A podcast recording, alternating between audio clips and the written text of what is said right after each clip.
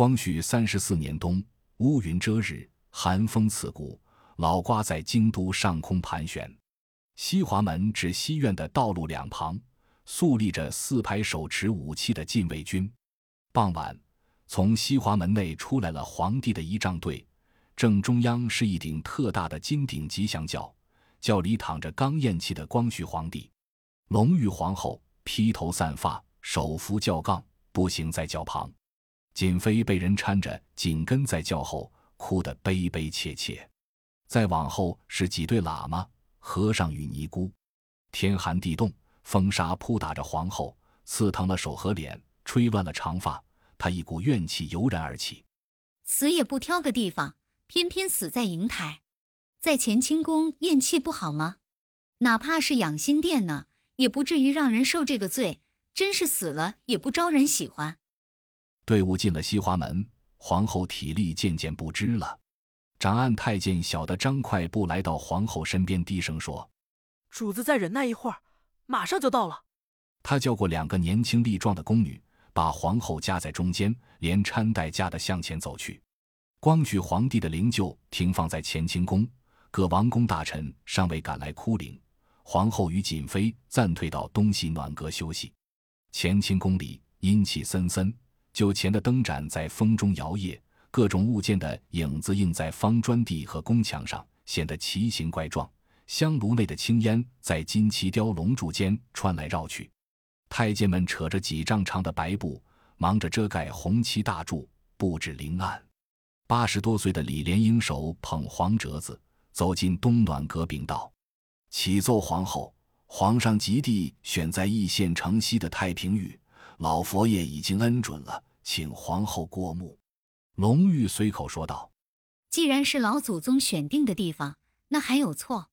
敬遵懿旨照办就是了。”李莲英刚出门，小的张便凑上来，附在龙玉耳边说：“奴才有句不知深浅的话，请主子斟酌。修陵的事，主子拿定了主意再点头。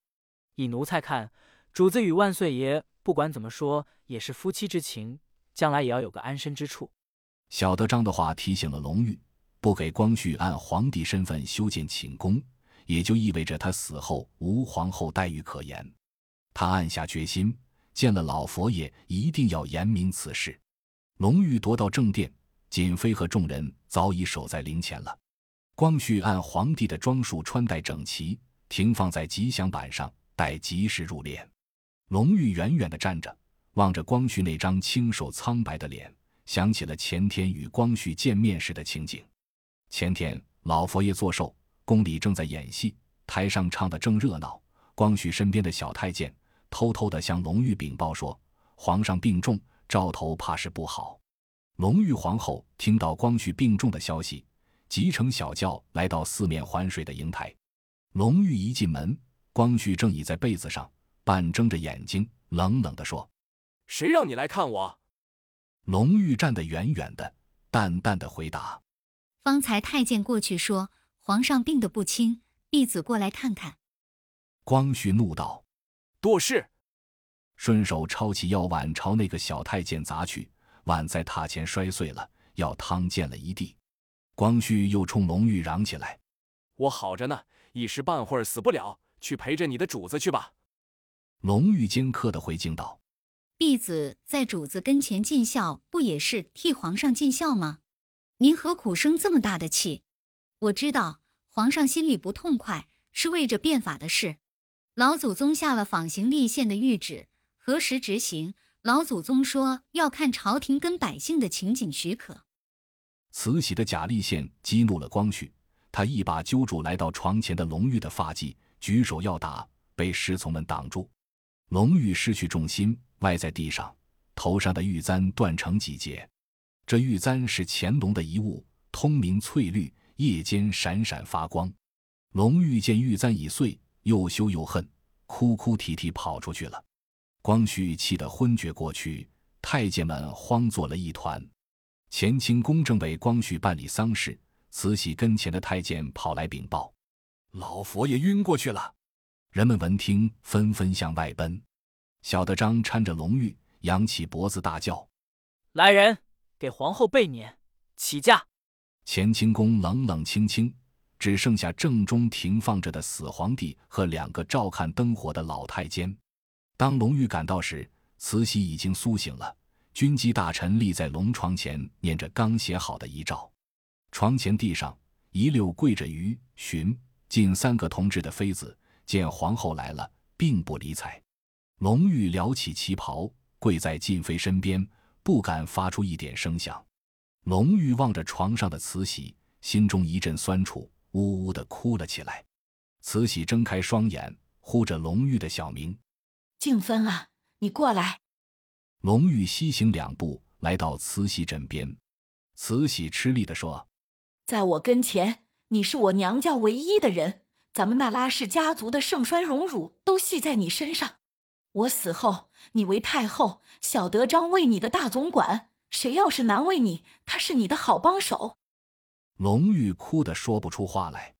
慈禧把脸转向跪在阶下的载沣，示意他近前来。载沣弯着腰。屈步近前，跪下。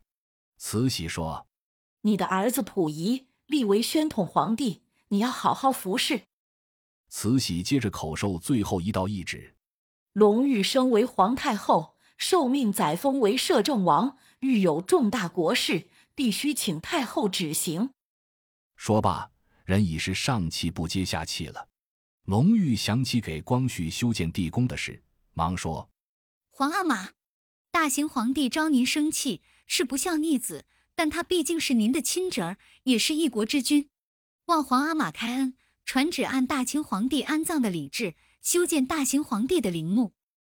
死灰复燃，慈禧眼中闪出凶光，死盯住龙玉：记住，载田罪君，妻母往上，安葬时列于其他皇帝。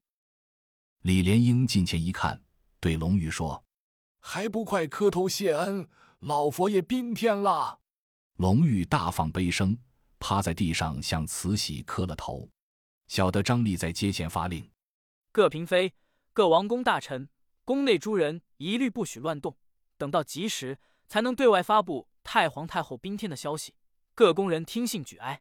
东陵，慈禧的灵柩安放在地宫，地宫内摆满了各种稀世珍宝、金银器皿。头面首饰和珠宝翠钻等物，地宫外慈禧的奉安大礼已经完成。喇嘛、和尚葛执法器念着经，巨大的石门缓缓闭拢。有人用长柄钩从门缝伸进去，向外勾着两个大石球，石球滚入门内深坑，这门就永远也打不开了。天道寅时，皇家亲族及嫔妃们在官员的赞礼下行三跪九叩首礼，慈禧奉安的仪式才算最终结束了。隆裕有两个宫女搀着来到了东陵的隆恩殿，殿上灯火通明，金漆龛内供着神牌，桌案上摆着供器，当中一个小木匣装着慈禧的册宝。隆裕坐在玉座上，擦过脸，吃了莲子粥，怀中揣着暖炉，脚下蹬着火盆。他要在这空旷寒冷的寝殿里熬过长夜，天亮才能起驾回宫。隆裕听见殿外有人叽叽喳喳说话，他心烦的叫道。张罕达，谁在外边呢？让他们站远点。老佛爷刚走，就连规矩都不要了。小德张神情诡秘的来到龙玉座前，小声的说：“禀主子，刚才接到手下徒弟的密报，说穆宗皇帝的破主、余主、靖主已经启程回宫了。主子，咱们即刻启程吧。”龙玉不解的问：“没行家里，怎么就走呢？”小德张说。等行完家里再回宫，主子就甭想进坤宁宫了。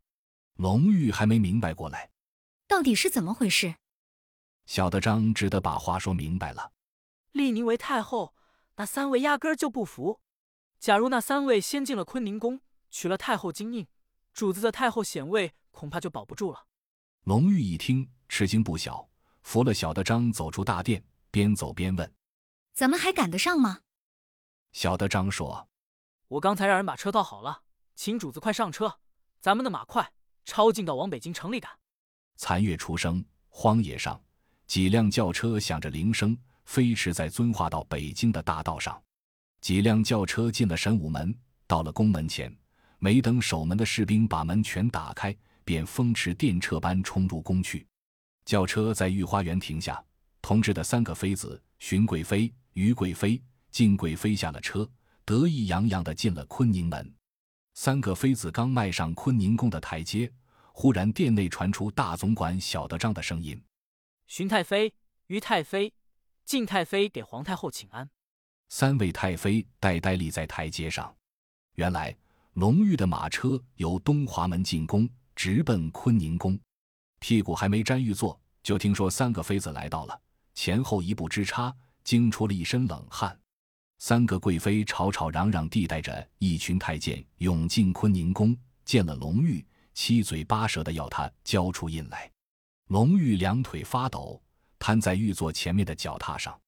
以小德张为首的隆裕宫里的太监跟贵妃们宫里的太监争执起来，双方各不相让，坤宁宫里乱成一团。摄政王载沣骑着快马由东陵赶回，到坤宁宫前下了马，喝退了撕扯的太监们。摄政王当众宣读了军机处颁发的太皇太后生前懿旨，立德宗光绪皇帝之后为皇太后，众人才算安定下来。荀妃不服气，缠着载沣哭闹。载沣板着面孔说：“三位贵妃不是不知，大清祖训，贵妃是不能继位皇太后的。”无需再争了，请回宫去吧。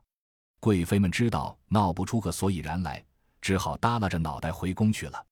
捧场的太监们见势不妙，也溜走了。隆裕皇后被众人簇拥着上了宝座，她魂不守舍地呆愣在那里，活像一个木头雕像。殿外的天空上乌云压顶，预示着一场暴风雪就要降临了。